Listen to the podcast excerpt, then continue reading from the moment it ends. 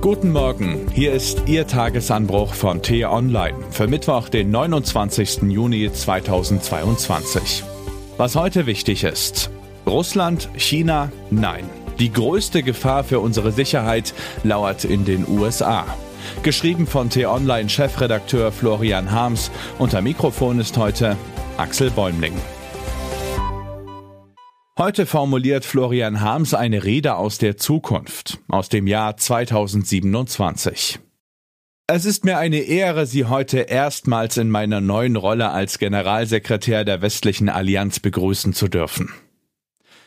Wir hätten die Zeichen der Zeit erkennen müssen. Gelegenheiten hätte es genug gegeben als im US-Kongress eine immer größere Zahl republikanischer Abgeordneter gegen die Unterstützung der Ukraine stimmte, obwohl der Krieg gerade erst begonnen hatte, hätten wir aufmerken müssen. Wir haben die Bedeutung der innenpolitischen Entwicklungen bei unserem wichtigsten Bündnispartner nicht erkannt und, seien wir mal ehrlich, auch nicht wahrhaben wollen. Wir glaubten die einschneidenden Entscheidungen des obersten Gerichts, als es das Tragen von Waffen erleichterte, sich gegen das Recht auf Abtreibung und später gegen die gleichgeschlechtliche Ehe stellte, betreffen nur die inneren Angelegenheiten der USA. Aber diese Urteile haben den Kulturkampf befeuert und die Polarisierung des Landes dramatisch verschärft. Wir alle sind Zeugen der immer tieferen Spaltung geworden, die den radikalen Kräften um Präsident Donald Trump die Rückkehr an die Macht ermöglicht hat. Die große amerikanische Nation, die für unser Bündnis seit dessen Gründung von überragender Bedeutung gewesen ist, bewegt sich jetzt am Rand eines gewaltsamen inneren Konflikts. Reden wir Klartext. Es steht zu befürchten, dass die Regierung Trump ihre Ankündigung wahrmacht und einen möglichen Wahlsieg der Demokraten im nächsten Jahr nicht anerkennen wird.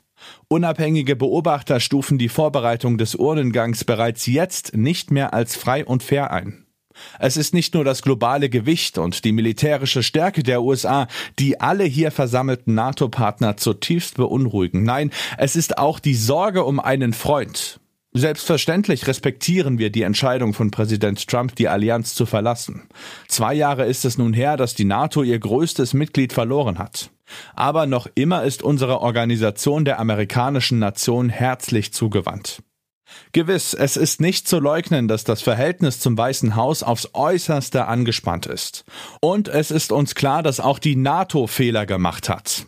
Als besonders tragisches Versäumnis hat sich rückblickend erwiesen die Chance zur umfassenden nuklearen Abrüstung während des Tauwetters der 1990er Jahre nach dem Fall der Berliner Mauer und dem Ende des Kalten Krieges nicht genutzt zu haben.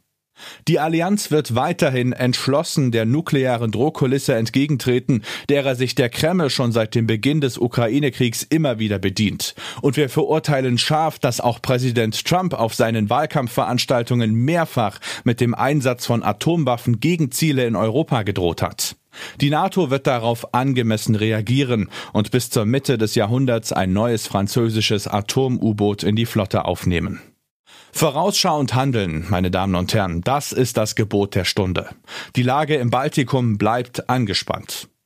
Die Zeitenwende kam zu spät, um mit den begrenzten Mitteln Europas die Besetzung eines großen Teils der Ukraine zu verhindern. Wir haben es versäumt, den Demokratierückbau in unserem wichtigsten Partnerland zu thematisieren haben nicht konkret für den inneren Krisenfall vorgesorgt, nur abstrakt von langfristigen Lösungen gesprochen und letztendlich auf das Beste gehofft. Es gab ja auch so viel zu tun. Wir dachten, wir handelten fokussiert. Wir haben nicht einmal gemerkt, wie abgelenkt wir waren. Das müssen wir besser machen. Besser spät als nie. Ich danke Ihnen für Ihre Aufmerksamkeit. Was heute wichtig ist. Ein Mammutprozess geht zu Ende. An mehr als 130 Verhandlungstagen wurde im Pariser Justizpalast die Anschlagsserie vom 13. November 2015 aufgerollt, bei der Islamisten ein Massaker im Konzertsaal Bataclan anrichteten, Bars und Restaurants im Osten der französischen Hauptstadt beschossen und drei Selbstmordattentäter sich in die Luft sprengten.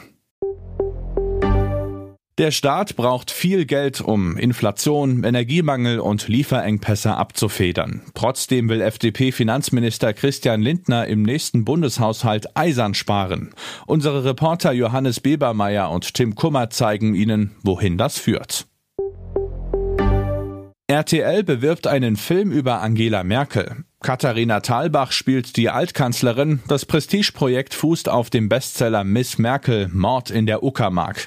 Doch Recherchen von Steven Sova zeigen, hinter den Kulissen lief die Produktion alles andere als glatt. Das war der T-Online Tagesanbruch, produziert vom Podcast Radio Detektor FM. Immer um kurz nach sechs am Morgen zum Start in den Tag, auch am Wochenende. Vielen Dank fürs Zuhören und Tschüss. Ich wünsche Ihnen einen schönen Tag. Ihr Florian Harms.